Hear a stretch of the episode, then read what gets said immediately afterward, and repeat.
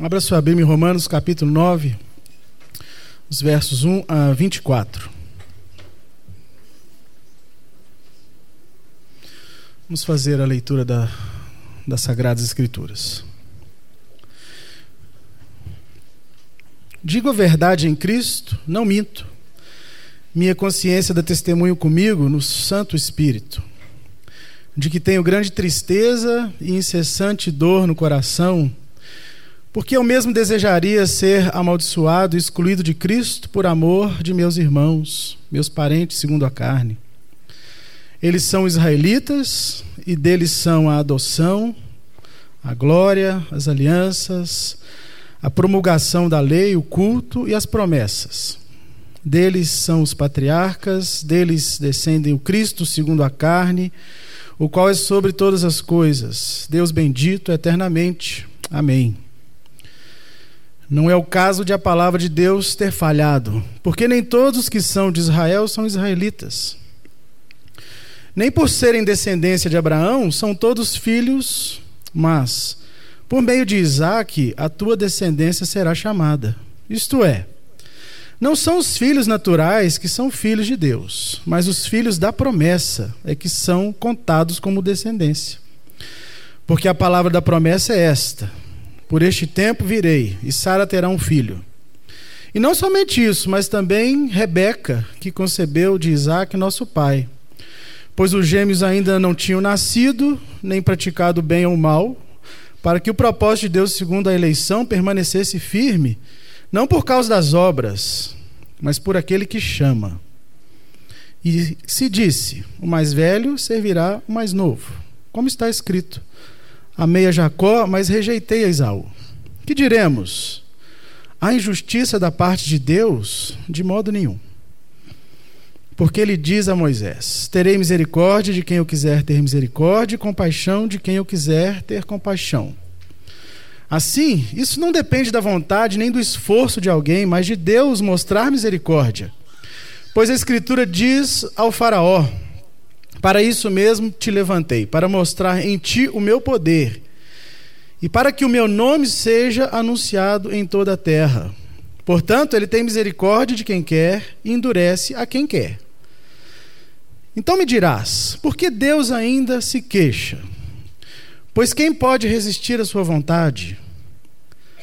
Mas quem és tu, homem, para argumentares contra Deus? Por acaso coisa formada dirá a que formou: Por que me fizeste assim? Ou o oleiro não tem poder sobre o barro para com a mesma massa fazer o vaso um uso honroso, ou outro para uso desonroso? E que direis se Deus, querendo mostrar sua ira e dar a conhecer o seu poder, suportou com muita paciência os vasos da ira, prontos para a destruição? Para que também desse a conhecer as riquezas da sua glória nos vasos de misericórdia, que preparou de antemão para a glória, os quais somos nós, a quem também chamou. Não só dentre os judeus, mas também dentre os gentios. Pai, essa é a tua palavra e nós queremos pedir que ela cumpra o propósito para o qual ela é nos dada para nos corrigir, para nos ensinar e direcionarmos, segundo a tua boa vontade, ao propósito eterno que o Senhor preparou para nós. Então, nos ajuda, Senhor, a comunicar de forma eficaz. Só o teu Espírito pode fazer isso. Só o teu Espírito pode nos convencer.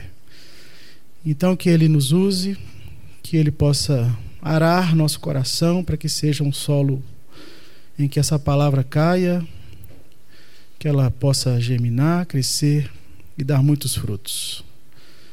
Te pedimos isso em nome de Jesus. Amém. Irmãos, nós estamos agora numa série que o Regis iniciou semana passada, falando dos cinco pontos conhecidos, né, como cinco pontos do calvinismo.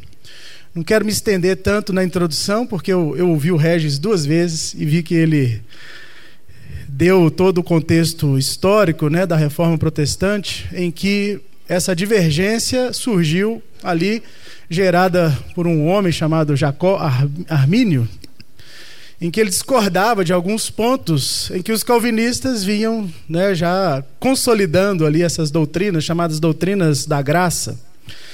Esses cinco pontos ficaram em discussão durante algum tempo num concílio, né, chamado concílio lá de Dort, os cânones que foram produzidos ali. Né, esse concílio durou cerca de cinco meses, foi de novembro de de 618, se não me engano, né, até março do outro ano, 1618, até no outro ano.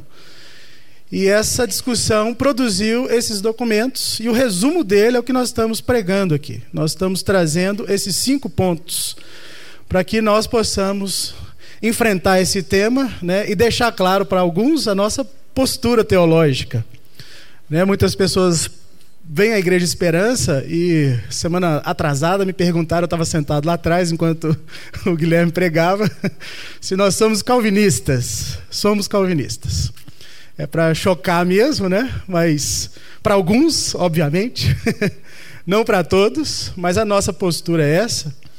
E nós queremos esclarecer esses pontos, né, trazendo a consciência dos irmãos a importância de colocar Deus no seu lugar, a importância de devolver a Deus a supremacia, a soberania. Nós vamos falar disso aqui durante essa exposição.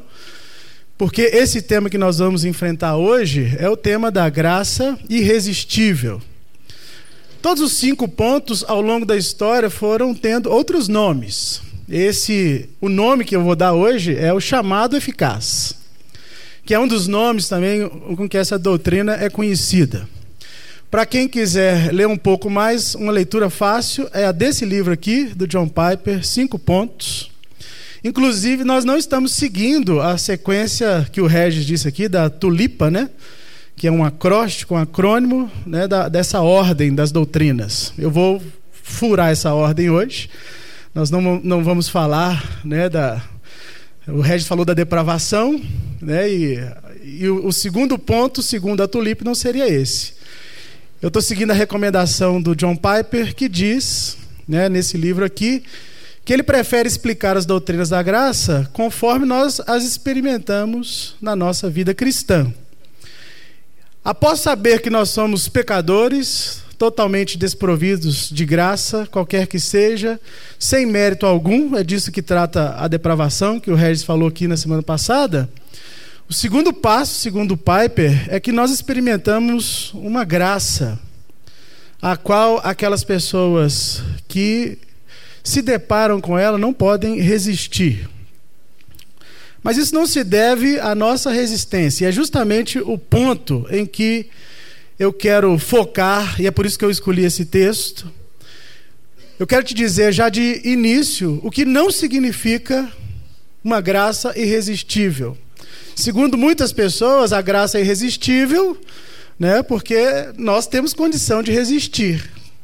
Então isso parece uma contradição. Por isso que o, o foco sai então de quem recebe a graça para aquele que chama. É por isso que alguns teólogos têm chamado de graça irresistível ao chamado eficaz. Porque o ponto a ser discutido, é o que nós vamos fazer aqui, é quem chama. Então, dizer que a graça é irresistível não significa de modo nenhum que nós não possamos resistir ao Espírito Santo. Não significa isso. Esse é o maior engano das pessoas que leem essa doutrina e acham que é impossível o homem resistir. Eu quero afirmar aqui nessa manhã o seguinte: o que nós fazemos de melhor é resistir. O que você sabe fazer inatamente, de forma natural, é resistir. E a graça não é irresistível porque você não é capaz de resistir. É só o que nós conseguimos fazer. A gente só consegue resistir, é isso que tem em nós. É por isso que eu escolhi esse texto, porque nós precisamos entender que o foco da doutrina não está em quem é chamado, está em quem chama. Todos os homens são capazes de resistir a Deus. Então, essa doutrina não diz respeito ao que nós somos capazes de fazer em relação a Deus diz do que Deus está fazendo, chamando as pessoas para serem salvas. É por isso que a graça é irresistível. Porque se ela parte de um ser absolutamente soberano e que dita todas as regras e que não tem que dar satisfação para ninguém, quando ele chama, só há uma coisa a fazer: responder. E é por isso que nós precisamos de fé para responder a Deus. A graça irresistível é um dom que Deus te dá para você vencer uma resistência natural que já está aí no seu coração. É disso que essa doutrina trata. E a gente podia, né, eu vou usar vários textos aqui, mas eu quero expor esse texto que eu acabei lendo, porque nele me parece que Paulo constrói esse argumento de forma muito sólida. Mas ainda tratando desse contexto, né, em que essa doutrina ela é apresentada para nós, eu quero realmente tirar o homem do foco e te dizer, meu irmão e minha irmã, que a obra do Espírito é o ponto central aqui. O contexto em que Paulo vai apresentar esse texto para nós, nós dissemos isso aqui quando estávamos pregando aquela outra série das, dos cinco somente, dos cinco solas. Né? Então, quando nós apresentamos agora no início dessa série aquelas perguntas, né? aquelas quatro perguntas, duas perguntas que foram em quatro sermões, nós dissemos aqui, todos devem que participaram dessa série devem estar lembrados que nós estamos totalmente depravados e dependemos unicamente da obra de Cristo para nos resgatar. A fé que nos é dada é um dom. E esse dom é operado pelo Espírito de Deus.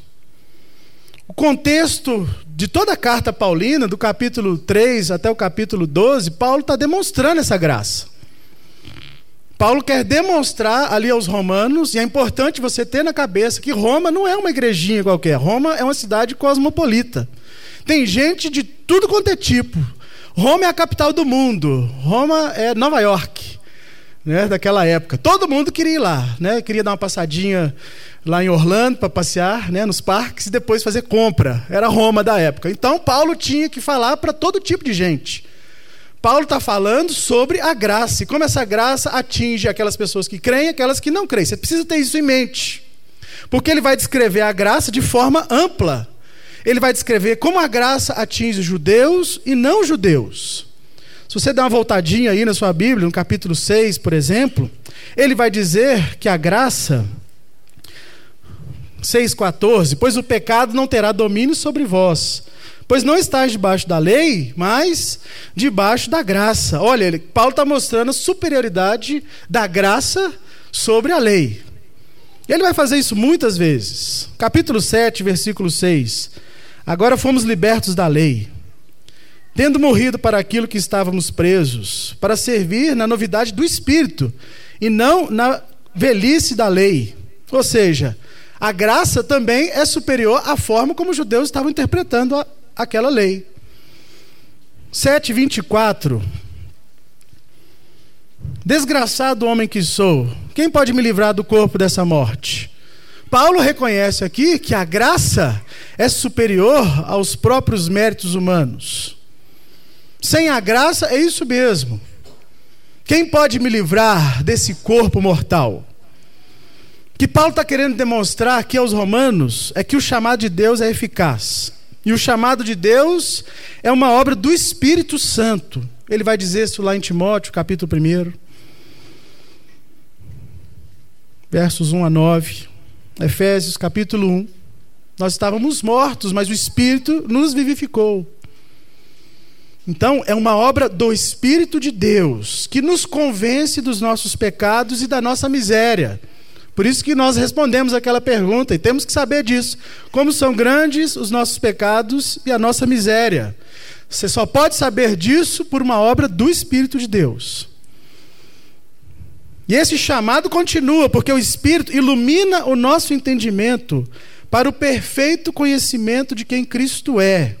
E ele renova as nossas vontades, nos persuadindo a abraçar a Cristo, que nos é oferecido de graça, pela graça. É isso que Paulo está querendo dizer para nós. Veja no capítulo 8, em que Paulo ele fecha esse pensamento, ele conclui um pensamento dizendo lá no capítulo 28 até o 30, 8 versos 28 a 30. Sabemos que Deus faz com que todas as coisas cooperem para o bem daqueles que o amam, dos que são chamados, segundo o seu propósito. Pois os que conheceu por antecipação, também os predestinou para serem conformes à imagem do seu filho a fim de que ele seja primogênito entre muitos irmãos. E os predestinou, e os que predestinou, a estes chamou, e aos que chamou, ele também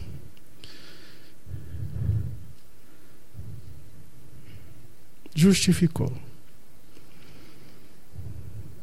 E quando você recebe a justiça de Deus, Deus te glorifica. Paulo fica cheio do Espírito. Isso é lindo, meus irmãos. E ele canta uma doxologia.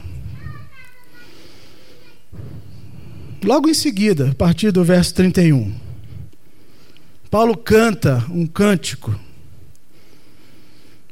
E ao mesmo tempo que canta, no texto que nós começamos a ler, ele se entristece. Essa é a beleza do Evangelho, porque ele faz isso. Ao mesmo tempo que nós estamos cheios de Deus, compreendendo toda a sua beleza, Paulo olha para a realidade e fala: que tristeza, que tristeza, eu mesmo queria ser amaldiçoado por causa dos meus irmãos. Está aí nos versos 1 a, 1 a 4. Eu mesmo, diante disso tudo que eu estou falando para vocês, eu gostaria de ser amaldiçoado por causa dos meus irmãos judeus, dos israelitas. Porque eles receberam tudo de Deus e não entenderam o que Deus está fazendo. Olha o que Paulo está dizendo na sua Bíblia. Olha o que ele está dizendo aos israelitas.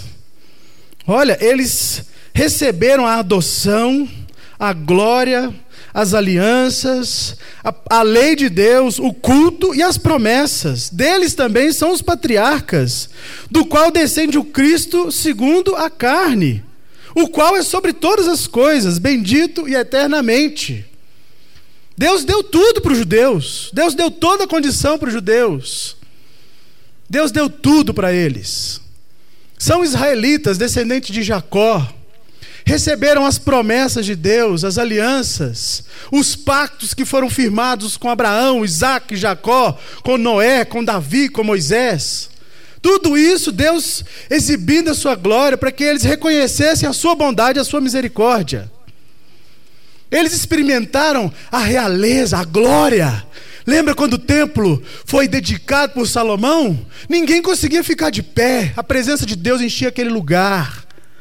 Deus exibindo a sua realeza, presentificada, está ali diante dos homens, está ali diante deles. Deus mostrando o peso da sua glória. É motivo de tristeza para Paulo saber que tudo isso foi dado e eles estavam vendo, participando das promessas que Deus está dando para eles, das promessas, da eleição, Deus chama esse povo de meu povo particular. Você tem noção do que é isso, meus irmãos? Deus chama esse povo de um povo peculiar.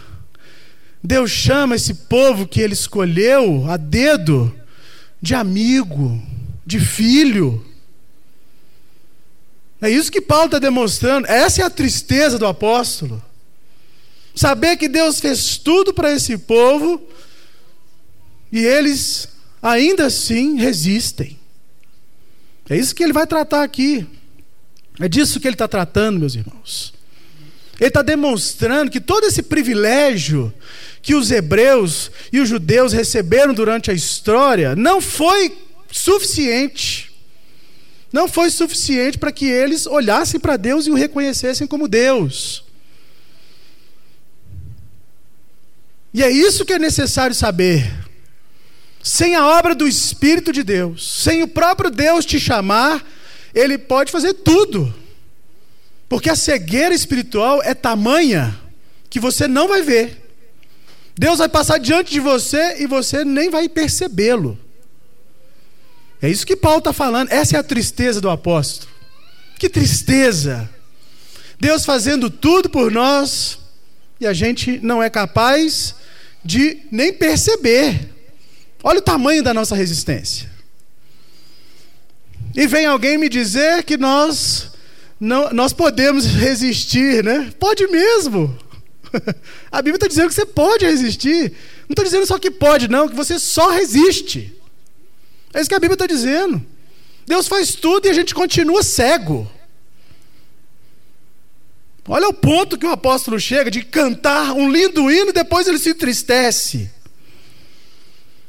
Você só pode compreender a Deus se as coisas espirituais, se o Espírito de Deus agir no seu coração. É, é isso que essa doutrina ensina para nós. É isso que essa doutrina está querendo nos dizer. Olha o que o apóstolo continua dizendo a partir do verso 6. Não é o caso da palavra de Deus ter falhado. Ou seja, Deus errou? Será que isso tudo que foi feito é porque Deus estava enganado? Meus irmãos, Paulo é um ótimo rabino. Paulo sabe que o problema não está nas mãos do Senhor. O problema não está na palavra. O problema está em quem lê a palavra e não compreende, porque não recebeu a luz. Esse é o problema da teologia moderna. Quer fazer teologia sem iluminação. Quer fazer teologia assistindo vídeo de internet. Não vai dar. Sabe por que, que não vai dar? Porque o Espírito precisa iluminar o seu entendimento para você chegar até a palavra de Deus e reconhecer Deus aqui. Não reconhecer os homens. O texto que nós lemos de Mateus aqui. assim eram os rabinos daquela época. Eles gostavam de ser ouvidos. Eles falavam em praça pública. Estava todo mundo comovido, né? Estava todo mundo cheio de, de pavorosa. Vamos lá ouvir o rabino fulano. Tinha disputas, né? Para ouvir qual rabino era melhor. E Deus querendo mostrar pela sua palavra, que ele fala é pela palavra. Deus errou? Paulo está perguntando aqui, ó. Deus errou de alguma maneira? Então ele começa a apresentar uma série de argumentos para dizer que não. Olha o que o profeta Isaías diz. Porque assim como a chuva e a neve descem dos céus e não voltam para lá, mas rasgam a face da terra e a fazem produzir e brotar, para que dê semente ao semeador e pão ao que come, assim será Toda palavra que sair da minha boca não voltará vazia, mas fará o que me agrada e cumprirá com êxito o propósito da sua missão. Isaías capítulo 55. Nenhuma palavra de Deus falha. Meus irmãos, não há uma sombra de variação em Deus. Aprenda isso logo. Não há uma sequer sombra de variação em Deus. Não há. E Paulo vai argumentar exatamente isso. Olha o que ele começa a dizer no verso 7. Como bom rabino, ele sabe, né? Usar as palavras. E ele usa a, o primeiro e o último critério. Eles são israelitas. Não foi o que ele disse lá no versículo 4? Agora ele volta a esse tema e diz: Olha, nem todos que são de Israel são israelitas. Uai, Paulo está se contradizendo. Que papo é esse? Era ou não era? Ser israelita, gozar de todo esse privilégio, né, de ter o pedigree, ter sangue de judeu, né? Eu e o Igor sabemos meio o que significa. né? Deus vai salvar todo Israel. Precisa de Jesus? Precisa não, precisa ter sangue de judeu. Você acha que isso é coisa do primeiro século? Isso é coisa de agora. Tem gente que acredita nessa bobagem. Tem gente que acredita que o pedigree vale mais do que a palavra de Deus. Tem um monte de gente aí que acredita nisso. Paulo está dizendo não aqui, ó. Olha o versículo 7 da sua Bíblia. Não é isso não. Não é porque eles são descendentes de Abraão, segundo a carne. Eles têm mesmo sangue. São consanguíneos de Abraão. Mas essa prerrogativa, nem essa é suficiente para convencer a Deus de que quer que seja. Olha o versículo 8: Não são os filhos naturais que são os filhos de Deus, mas são os filhos da promessa. Olha que lindo. Essa, é a, essa bomba deve ter caído na cabeça daqueles judeus, né? a judeusada deve ter arrepiado. Então quer dizer que ter pedigree, ser da, da tribo de Levi, descendente de Arão, Corranim, não vale nada? Vale alguma coisa. Vale sim. Tem algum valor. Afinal de contas, Deus já te deu tudo. Aí, ó, Paulo está falando. Tem valor sim. Você tem a promessa, você tem o culto, você tem a Bíblia, você já tem tudo. Então, o argumento de Paulo é um só. Qual o problema? O problema é, na, é em quem recebe a promessa? Não. Paulo está falando que a promessa é superior. Quem emite a palavra da promessa é superior a quem recebe a promessa. É isso que Paulo está dizendo. E a gente fica achando que eu recebi a promessa, né? Então eu sou figurinha carimbada de Jesus agora, estou com tudo. Era o que os judeus pensavam nessa época aqui. Afinal de contas, Deus já falou lá, né? Deus não volta atrás. Aí começa aqueles argumentos clássicos, né? Deus não volta atrás no que ele faz. Não. Paulo está mudando a ordem. E aqui ele vai dizer: é por meio de Isaac a descendência. Quem é Isaac? Isaac é quem foi chamado. E Paulo é terrível, né?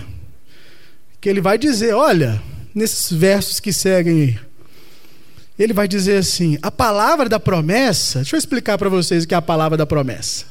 O que vale é a palavra. Porque os meninos nem tinham nascido. Vocês acham que Deus escolheu um e escolheu o outro porque o desempenho moral deles era superior? Paulo está dizendo aqui, eles não tinham nem pecado ainda. não havia nem bem e nem mal. Olha o versículo 11 da sua Bíblia. Eles não tinham feito nada. Não tinha bem e mal. Então o critério não é moral. O critério não é o que está fazendo. O critério é a palavra que sai da boca de Deus. É isso que Paulo está argumentando aqui. Lembra lá de João capítulo 1? Todos que ouvem, que recebem o chamado, olha, olha o que esse chamado faz com aqueles que ouvem. João capítulo 1, versículo 12. Todos que ouvem, creem e os que creem, Deus lhes dá uma prerrogativa de serem filhos de Deus. Olha o que Paulo, o que João vai dizer lá também no capítulo 10. Jesus dizendo às suas ovelhas: aqueles, aquelas ovelhas que ouvem a minha voz, elas me escutam e me seguem. O argumento de Paulo é muito lógico, muito sensato. Quando a palavra de Deus é proferida, aqueles que são de Deus voltam-se para Deus. Isso que Paulo está dizendo. Toda a questão, meus irmãos, não está em quem recebe a palavra. Muitos são chamados, lembra da palavra de Jesus? Muitos são chamados, mas são poucas pessoas que escutam de verdade. Já viu quando você está no shopping e aí uma pessoa te conhece e grita o seu nome, você se, será que alguém me chamou? Né? Se você estiver andando com a sua esposa, ela sabe seu nome também, mas ela pode não ter ouvido como você ouviu. E aí o fato de alguém responder não muda quem está chamando. Uma voz apareceu, só que um reconheceu e o outro não. O chamado é eficiente, ele é eficaz, ele é para todo mundo. É isso que Paulo está argumentando aqui, ó. O chamado é para todo mundo. O chamado é a regra. É isso que Paulo está dizendo. A regra para salvação é o que Deus faz. A regra para salvação é o chamado que Deus dá. Não é quem recebe. Olha o que Efésios capítulo 1 diz: Deus, o Pai de Jesus Cristo, nos abençoou com toda sorte de bênçãos espirituais nas regiões celestiais em Cristo, como também nos elegeu antes da fundação do mundo, igualzinho Paulo está falando aqui no capítulo 8, para sermos santos e irrepreensíveis diante dele em amor, e nos predestinou para si segundo a boa determinação da vontade que Ele tem para sermos filhos adotivos por meio de Jesus Cristo, para o louvor da glória da Sua graça que nos deu gratuitamente no amado. A graça é irresistível, meus irmãos, porque Deus pode suplantar toda resistência quando Ele bem quiser. Basta Ele chamar quem Ele elegeu. Quando Deus quer agir segundo o seu propósito soberano, não há quem lhe resista. Não há. Deus nos chama para a fé em Jesus e é por isso que esse chamado é eficaz, porque ele atinge o propósito. Qual é o propósito? Está aqui, Romanos 8. Propósito eterno de Deus é tornar quem não era povo, povo. Tornar quem não era filho, filho. Está aqui, ó. Nos predestinou para sermos conformes à imagem do seu filho. Esse é o propósito de Deus. Por isso que ele chama. É porque ele quer ter filhos semelhantes a Jesus. Está aqui na sua Bíblia. Romanos 8, capítulo 28. Você acha que Paulo já não sabia o que estava sendo dito aqui?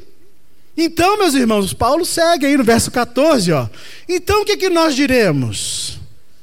Há alguma injustiça da parte de Deus? Paulo chega a ser irônico, né? Alguém pode dizer que Deus é injusto por ele ser quem ele é? É você que não sabe quem Deus é. Esse é o problema. Se você tivesse categorias para explicar a soberania de Deus, se elas fossem suficientes para enquadrar Deus na soberania, que é um atributo que Deus não comunica para nós de forma completa, a gente saberia que ele faz o que ele quer.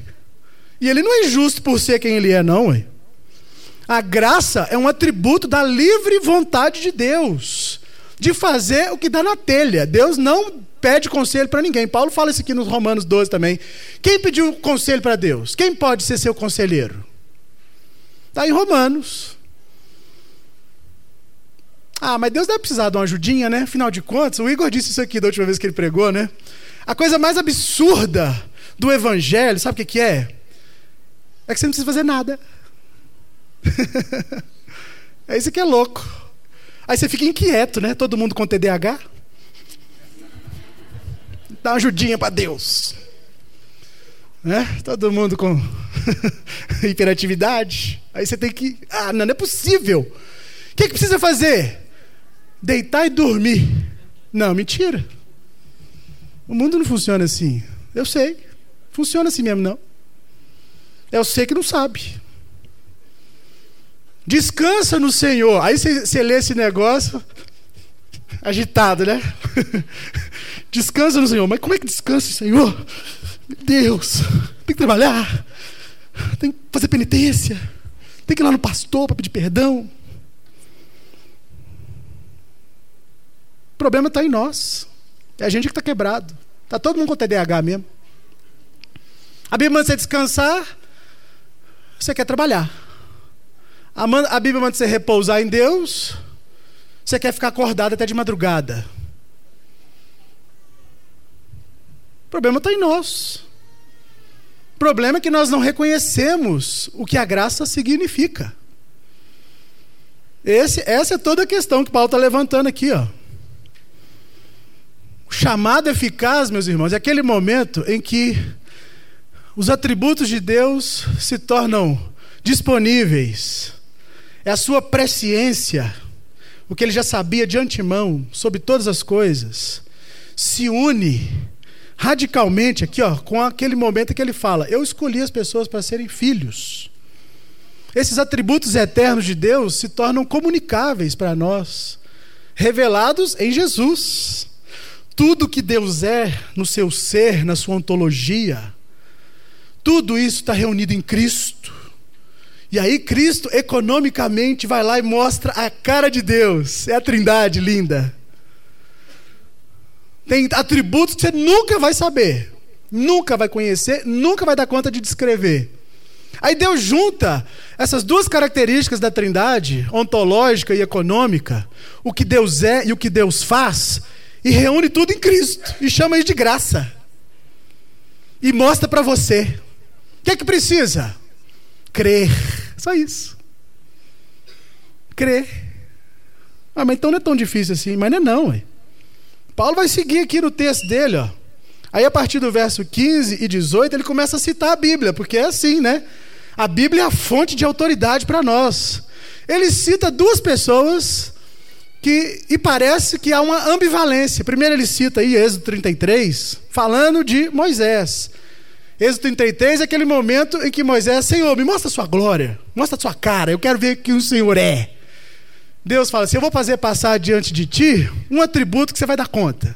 A minha bondade, minha graça. Oh? Deve ser Jesus que passou lá, assim. Para Moisés.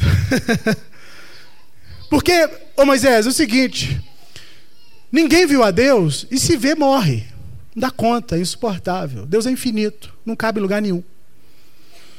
Mas eu vou dar um jeito para você, vou te revelar a minha graça. Olha, ó, vai passar diante de ti. Depois, no mesmo argumento, aí o Paulo usa lá um sujeito esquisito, e a Bíblia é cheia disso, né? Ele está se referindo a Êxodo capítulo 9. Quando Deus abate a pretensão de Faraó, e Deus mantém Faraó vivo. Está aí na sua Bíblia. Deus mantém o Faraó vivo. Leia na sua Bíblia. Pois a Escritura diz, versículo 17: Para isso mesmo eu te levantei. Deus levantou o faraó, sabe para quê? Para resistir. Deus levantou o faraó para resistir, está aí na sua Bíblia. Para mostrar em ti todo o meu poder. E para que o meu nome seja anunciado em toda a terra. Toda a terra. Sabe aquela pergunta que surge naturalmente quando a gente está estudando as doutrinas da graça? Então quer dizer que eu sou um fantoche nas mãos de Deus? Eu fiquei pensando melhor sobre essa frase. é. É isso mesmo. É porque a nossa, a nossa depravação é tanta que o que a gente não sabe e o que a gente, ou o que a gente não quer saber não é quem manipula. Sabe qual é o problema do pecado? É que o pecado faz você querer ser manipulado pelo, pelo, por ele mesmo. O pecado manipula a sua vida. A Bíblia diz que você é escravo do pecado. Aí quando Deus quer tocar em você, você fala: Não, eu não vou deixar Deus tocar em mim, porque senão é marionete, eu não tenho liberdade. Isso que a graça faz. Ela toca na liberdade. Não há como não ser escravo de alguma coisa. Ou você é escravo do pecado, como diz a Bíblia, ou você é servo da justiça. Você não tem opção de ser totalmente livre, porque esse é um atributo pertencente unicamente a Deus. A questão aqui que eu coloco para você é a seguinte: em que mão você quer estar? Qual a mão você quer que te manipule? Já viu aqueles irmãozinhos? Ah, a mão de Deus vai pesar na minha cabeça. Tira a mão de Deus da sua cabeça para você ver o que vai rolar. É.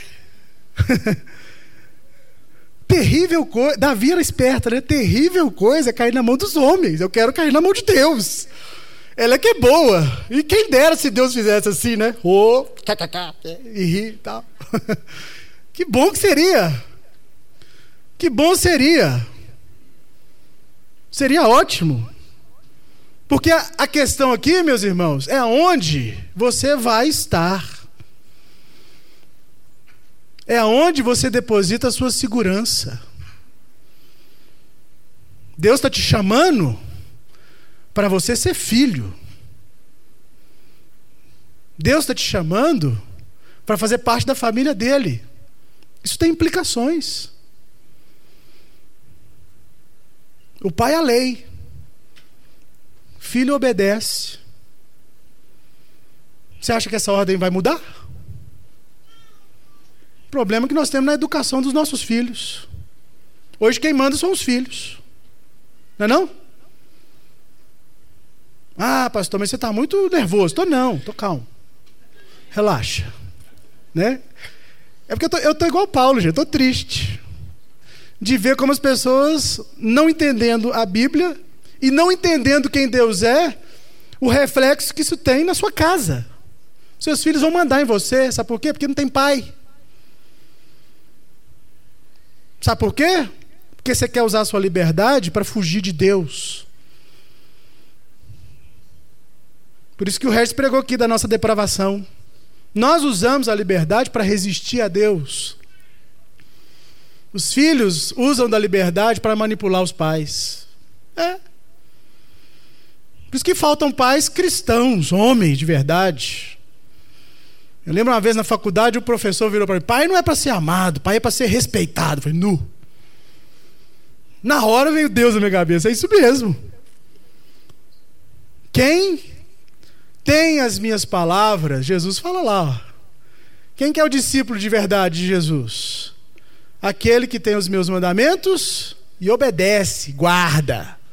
Sinal de amor é ouvir a voz de Deus e respeitar e responder. Isso é obra do Espírito. É isso que o Espírito faz. Ele quebra a resistência do seu coração. Melhor lugar para se estar, meus irmãos, é na presença de Deus. É isso que Paulo está dizendo aqui. Porque a graça se opõe radicalmente às nossas obras. A graça é a oposição de toda pretensão humana de querer se salvar. E é por isso que ela é imerecida. E ela não é só imerecida, não, ela é imerecível. Entende a diferença? Ela não está disponível do jeito que você acha, com base nos seus méritos. Ela vem de fora, ela te alcança. Ela não é só imerecida, não, ela é imerecível, porque você não tem acesso com nada que você dê conta de fazer. Absolutamente nada. Tem nada que você possa fazer para receber a graça. Pelo contrário, ao Espírito de Deus te chamar, quando o Espírito de Deus te chama eficazmente, olha que lindo, ele faz você crer, se arrepender e confiar. É isso. Ele faz você crer, se arrepender dos seus pecados e confiar. Crer, arrepender e confiar. Crer, arrepender e confiar. Por isso que a graça é irresistível. Paulo segue aí no verso 19. Então, você vai me dizer, por que, que Deus ainda se queixa? Quem pode resistir a essa vontade de Deus? Numa melhor tradução, Paulo está fazendo é levantando uma objeção. Qual objeção? Ele está dizendo assim: então, se Deus é soberano sobre tudo, por que, que ele ainda põe culpa sobre nós? Se a gente não pode. Agora, Paulo já está fazendo um contra-argumento, né? Se Deus já fez tudo e a gente não pode resistir mesmo, então por que, que ele culpa alguns? Oh, parece uma pergunta. Agora, Paulo mesmo colocou ele numa, numa jaula, né? Uma pegadinha. então, se Deus é soberano, eu até reconheço. Por que, que ele culpa alguns? Por que, que tem gente indo para o inferno? Ah, leia a sua Bíblia. Esse é outro erro que a maioria das pessoas que vão a essa doutrina cometem. Porque a gente diz crer na soberania de Deus, mas a gente, olha que doideira, a gente está querendo dar instrução para Deus. A gente está querendo pedir permissão para Deus para fazer isso ou aquilo. Qualquer coisinha que Deus faça que nos desagrade, automaticamente a gente coloca Deus no banco dos réus os alunos do IB que me perdoem, mas eu vou ter que usar vocês de ilustração. Essa semana dando aula de Apocalipse, deu uma controvérsia teológica na sala. Aí o assunto eu não vou me lembrar agora, eu estava estudando ali a introdução ainda, né? E estava falando da soberania de Deus. Todo mundo concordou. Deus é soberano, Deus manda e desmanda, não sei o quê. Aí lá pelas tantas, no finalzinho da aula, Alguém perguntou assim: e as crianças, quando elas morrem, para onde elas vão? Aí eu olhei para aquilo e falei: para o inferno. Não! Ó, um monte de juiz levantou na sala. Não é possível que Deus é assim! É claro que eu vou explicar, tá bom? Não vou deixar ninguém na dúvida. Eu, já percebi que a turma aqui é igual a do IB. Pelas caras. Ó, teologicamente dizendo, o que todos os homens merecem é a condenação. Não é? Todos pecaram, e aí eu fui explicar. É, ué. Ok. Mas eu não estou falando de todas as crianças. E as crianças que Deus elegeu de antemão, igual aqui, ó, Isaú, igual o irmão dele. Aqui que está o erro. Todo o erro está aqui. As doutrinas da graça são uma doutrina de adoração. Não é para ficar mandando esse ou aquele para o inferno. O catecismo de Heidelberg diz assim: se os filhos estão nas mesmas promessas que os pais receberam, eles serão salvos. Na pergunta 18, se não me engano. Lá pelas tantas, na pergunta 84, ele fala: Ó, mas esse filho aí que cresceu instruído na promessa, ele tem que batizar também. Tranquilo? Batiza o filhão. Né? Ah, confirma o batismo, né? Porque já foi batizado ele entra na promessa. Deus não é injusto. Deus não é injusto com as suas esperanças. É isso que Paulo está ensinando aqui. Ó. Deus não é injusto com os homens. Se ele tem que salvar, ele salva quem ele quiser. E eu só falei que as crianças iam ao inferno para tumultuar mesmo. Para dizer que na condição é o que nós merecemos. Mas o argumento de Paulo aqui é o contrário. Por quê? Olha o que Paulo vai dizer. Deus é injusto não, não é injusto, não. Porque a sua soberania não se opõe à sua misericórdia. É isso que é lindo nessa doutrina, meus irmãos. A justiça de Deus, e se Deus quisesse executar justiça, Ele mandaria todo mundo para o inferno. Mas o atributo de Deus, que sustenta também todas as coisas, é a sua misericórdia é a misericórdia. O mais alto nível de insolência é você colocar Deus no banco dos réus. E você dizer: o que, que eu devo fazer para ser salvo? Nada. Paulo está tá falando aqui para nós que não devemos questionar a Deus, porque quando se trata de salvar o homem, Deus não se vale da sua justiça, ele se vale da sua misericórdia. Por isso que ele não é injusto. É por isso que quando nós pecamos, nós recorremos a Deus. Se ele fosse executar justiça, você merecia o inferno. Mas ele olha para você com misericórdia. É o que está escrito aqui na sua Bíblia, ou não é? Terei misericórdia de quem eu quiser. E eu vou resistir quem eu quiser. Está aí na sua Bíblia. Ou não está? Duas vezes Paulo fala isso. Eu tenho misericórdia que eu quero. Porque o vaso pode dizer para o oleiro: me faz assim ou me faz assado? Quem é você, meu irmão? Quem é você, minha irmã? Você é vaso. Tem vaso que é para desonra. Sabe quando o oleiro coloca ali naquela, no torno? Se ele mexer a mãozinha para o lado, entorta. Aí o vaso fica assim: não, não quero ficar torto, quero ficar retinho. Não tem essa opção, não. Já viu um vaso falar para o oleiro? Isso que Paulo está dizendo. Tem vaso que é para desonra. Tem vaso que está cheio de podreira, é o faraó. Tem vaso que só resiste. Mas tem um vaso, meus irmãos, que quando é chamado por Deus, esse vaso é para a glória. Você recebe de Deus o poder de ter seus pecados apagados Entenda hoje que a doutrina da graça está te ensinando que você pode resistir, Deus não vai fazer nada contra a sua vontade.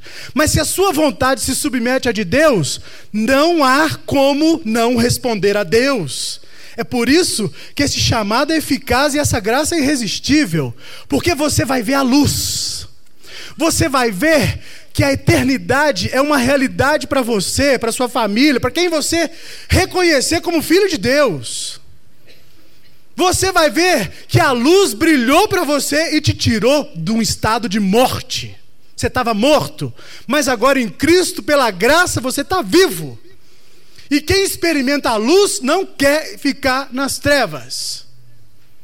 Quem experimenta a luz quer ficar junto dela. Quem experimenta todo o bem quer gozar de todo o bem. Quem experimenta a justiça quer ser justificado. Quem experimenta a graça fica como Paulo, triste de ver que as pessoas não ouvem a voz de Deus. Que tristeza. Que tristeza saber que Deus está fazendo tudo e fez tudo em Cristo. E nós continuamos surdos, resistentes. Olha como ele termina no versículo 22. Aliás, 24. Deus faz isso tudo, manifesta a sua justiça, a sua misericórdia, para que desse a conhecer as riquezas da sua glória, como ele fez com os judeus. Porque Deus preparou essas coisas de antemão para a glória dele mesmo, os quais somos eu e você, meu irmão. Nós, judeus e gentios. Olha como é que Paulo termina dizendo: Nós que fomos, está aí na sua Bíblia, chamados de forma eficaz. São esses que são salvos. Quatro pontos para a gente terminar. Se não houver uma ação contínua da graça salvadora, que é operada por esse Espírito de Deus, nós sempre usaremos a nossa liberdade para resistir a Deus.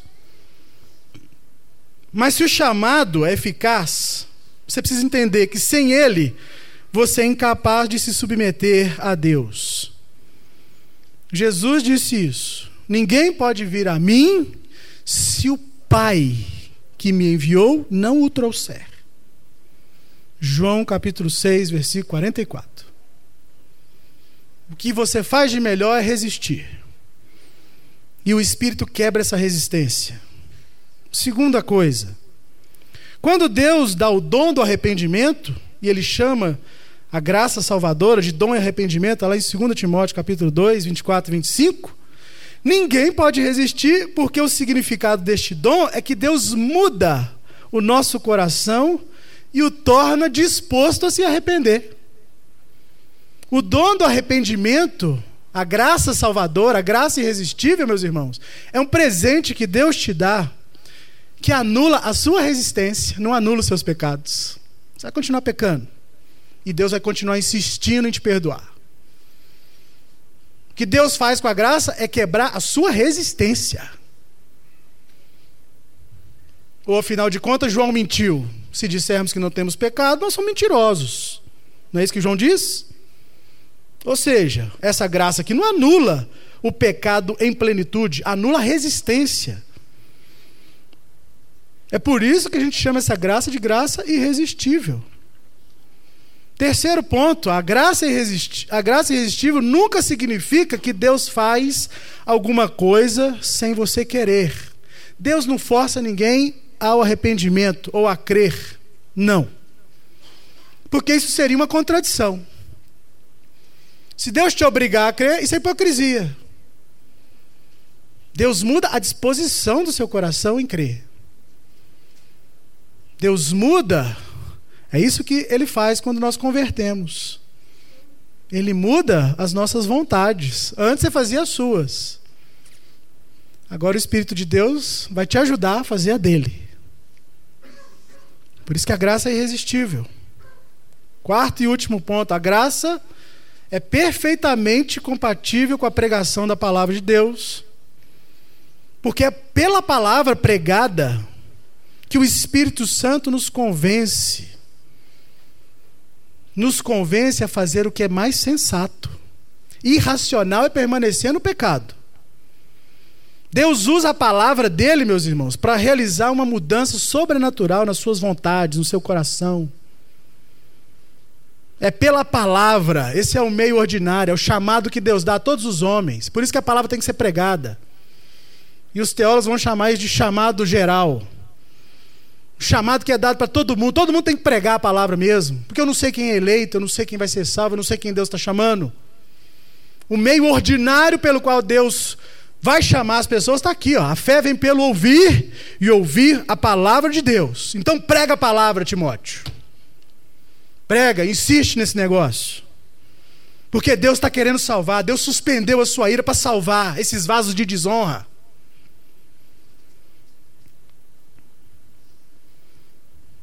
Entende por que, que Jesus diz que muitos são chamados e poucos são escolhidos? Mateus capítulo 22. Eu quero encerrar lendo Roman... Hebreus capítulo 3, versos 1 a 15. Portanto, santos irmãos, participantes do chamado celestial, Considerai com atenção o apóstolo e sumo sacerdote que declaramos publicamente, Jesus. Ele foi fiel àquele que o constituiu, assim como também foi Moisés e toda a casa de Deus. Pois ele merece uma glória maior do que a de Moisés. Assim como construtor tem honra maior do que a casa. Porque toda casa é construída por alguém, mas quem edifica Todas as coisas é Deus. Moisés, como servo, foi fiel em toda a casa de Deus para testemunho das coisas que sejam anunciadas, que seriam anunciadas. Mas Cristo, como filho, é fiel sobre a casa de Deus, casa que somos nós, se conservarmos firmes até o fim a nossa confiança e a glória da esperança. Assim, como diz o Espírito, hoje, essa palavra é para você. Hoje, se ouvirdes a sua voz, não endureçais o coração, como na rebelião no dia da provação no deserto. Onde vossos pais me tentaram, pondo-me à prova, ainda que durante 40 anos tenham visto as minhas obras. Por isso me indignei contra essa geração e disse: Esses sempre é sempre erram em seu coração e não chegaram a conhecer os meus caminhos. Assim eu jurei na minha ira: não entrarão no meu descanso. Irmãos, cuidado para que nunca se ache em qualquer um de vós um coração perverso, rebelde, resistente, incrédulo, que vos desvie do dom de Deus, do Deus vivo. Antes, exortai uns aos outros todos os dias durante o tempo que se chama hoje, para que nenhum de vós seja endurecido pelo engano do pecado. Porque temos nos tornado participante de Cristo se mantivermos a nossa confiança inicial até o fim. E novamente, enquanto se diz, isso precisa ser repetido. Se hoje ouvirdes a sua voz, não endureçais o vosso coração, como na rebelião. Vamos orar. Deus, te amamos, te agradecemos, te louvamos. Porque de modo assombroso, o Senhor encarnou se fez gente. Tudo que era preciso saber sobre quem eu sou, sobre o que eu faço, sobre para onde vou, o Senhor revelou em Cristo Jesus. Ele é a nossa esperança. Ele é o sinal gracioso de que a sua ira foi aplacada.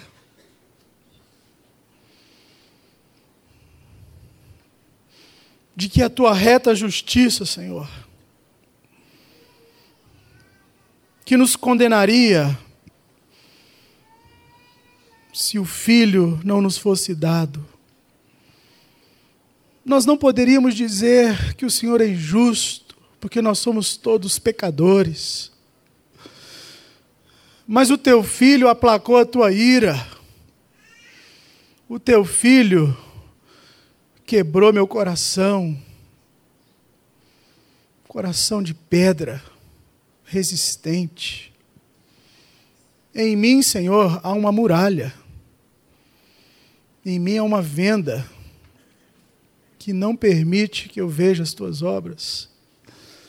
E esse véu, essa venda é retirada pela graça. Essa pedra é despedaçada pela pedra angular. Essa pedra é esmiuçada por aquele que tem todo o poder.